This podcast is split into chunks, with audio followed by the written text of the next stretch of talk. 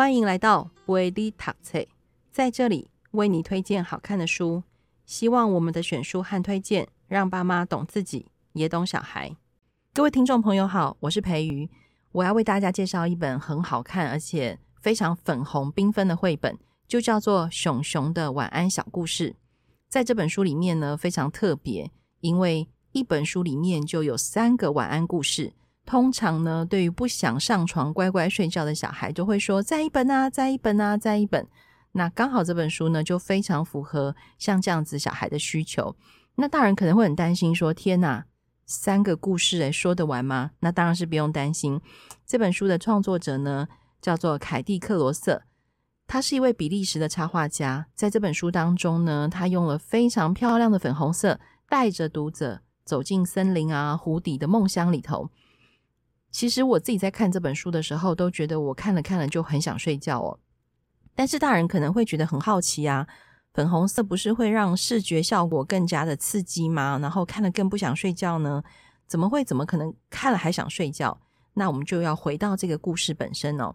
其实我们可以先来想一想，为什么小孩在睡觉时间都不想睡觉？尤其对小小孩来说，那其实我们可以知道。很多小孩都觉得，我一旦睡着了，会不会那个世界上好玩的事情我就少了一点呢？然后我开心的时间也变短了，我自由的时间也变短了。那可是我们大人都希望孩子可以好好的睡满八到十个小时。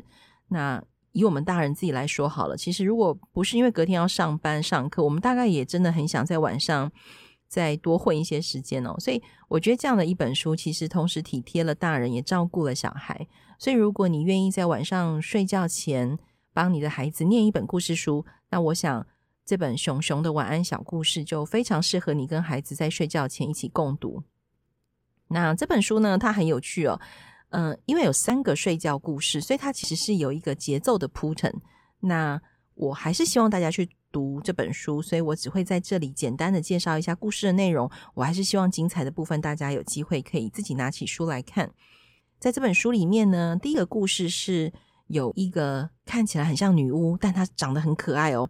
然后她就拿着铜锣到处告诉大家睡喽。那路上就遇到很多可爱的小动物，告诉她可是可是可是。那所有的可是呢，都会被这个可爱的小女巫用很有趣的方法呢，跟这个小动物对话，然后就化解掉了这个小动物还不想睡觉的心情，就愿意乖乖回到妈妈身边。所以我们可以看得出来，在第一个故事的铺陈呢，就已经带领读者慢慢慢慢要进入梦乡。那书里面的第二个故事呢，中间有个很有趣的穿插，就是这个书的主角小熊，他因为还不想睡觉，所以他就拜托妈妈再讲第二个故事。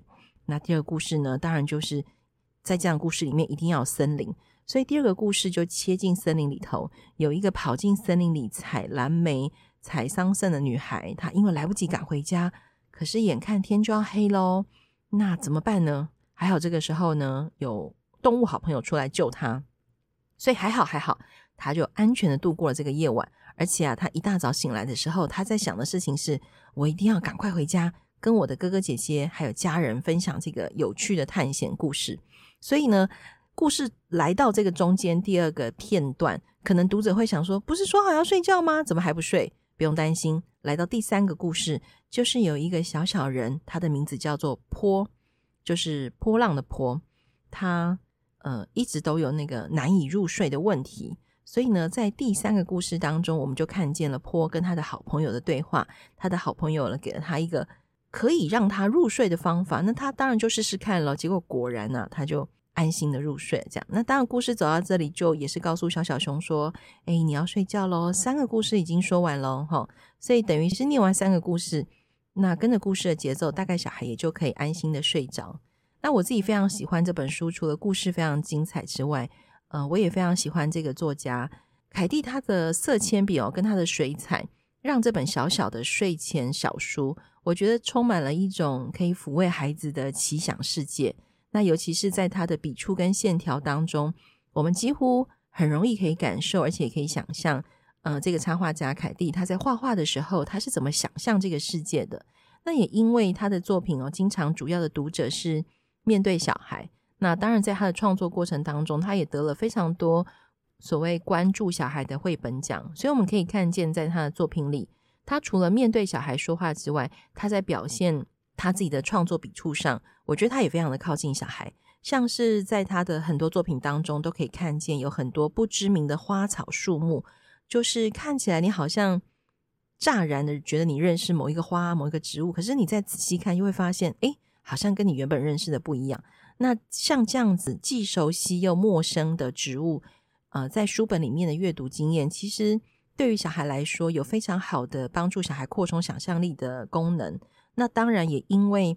凯蒂自己非常喜欢接近大自然，所以在他的书本里面呢，每次在描绘到大自然的时候，你都可以看见非常多的细节，还有那个很温暖的把人跟植物合在一起的布局。所以你常常会在他的书里面哦，看见他借由植物来关怀主角，或者是借由主角的眼神跟行动来关怀地球上的植物。但是却一点都没有在说教哦，吼，你反而可以看见那个人跟自然非常美妙，而且非常自然的互动。那在这本书当中呢，我刚刚有提到那个第三个故事，小小人，他的名字叫坡。他睡不着的时候啊，他其实心里面是非常懊恼的。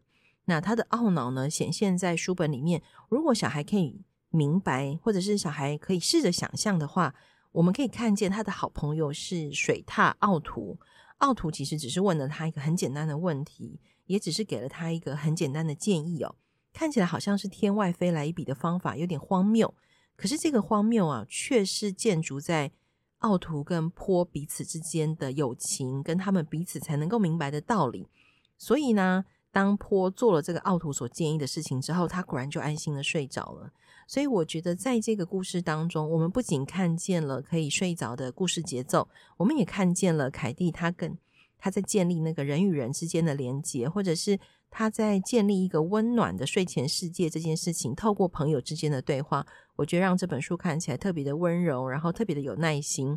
那我总觉得，像这样的书，它不仅照顾了小孩读者，其实同时也照顾了那个帮小孩说故事的大人。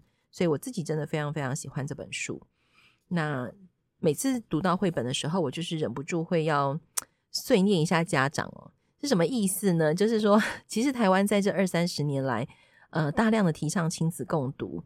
那好处当然就是说，有越来越多的年轻爸爸妈妈，或者是大人，或者是老师，都会知道说，跟帮小孩读书是一件很重要的事情，或者是帮小孩认真选书、说故事，非常非常的重要。这样，可是有没有可能有大人？把这样的方法当成是一种教养的工具跟手段来跟小孩做交换呢？有的，有的。那我以下要讲一个很可怕的鬼故事哦。曾经有个小孩跟我说，嗯，他的爸爸妈妈每天呢、就是只要他放学到家，那每天可能都很像那个总经理要检核员工的表现成效。呃，爸妈都要看这个小孩每天晚上在家表现状况，来决定要为这个小孩说几本睡前故事。那不过呢，小孩说。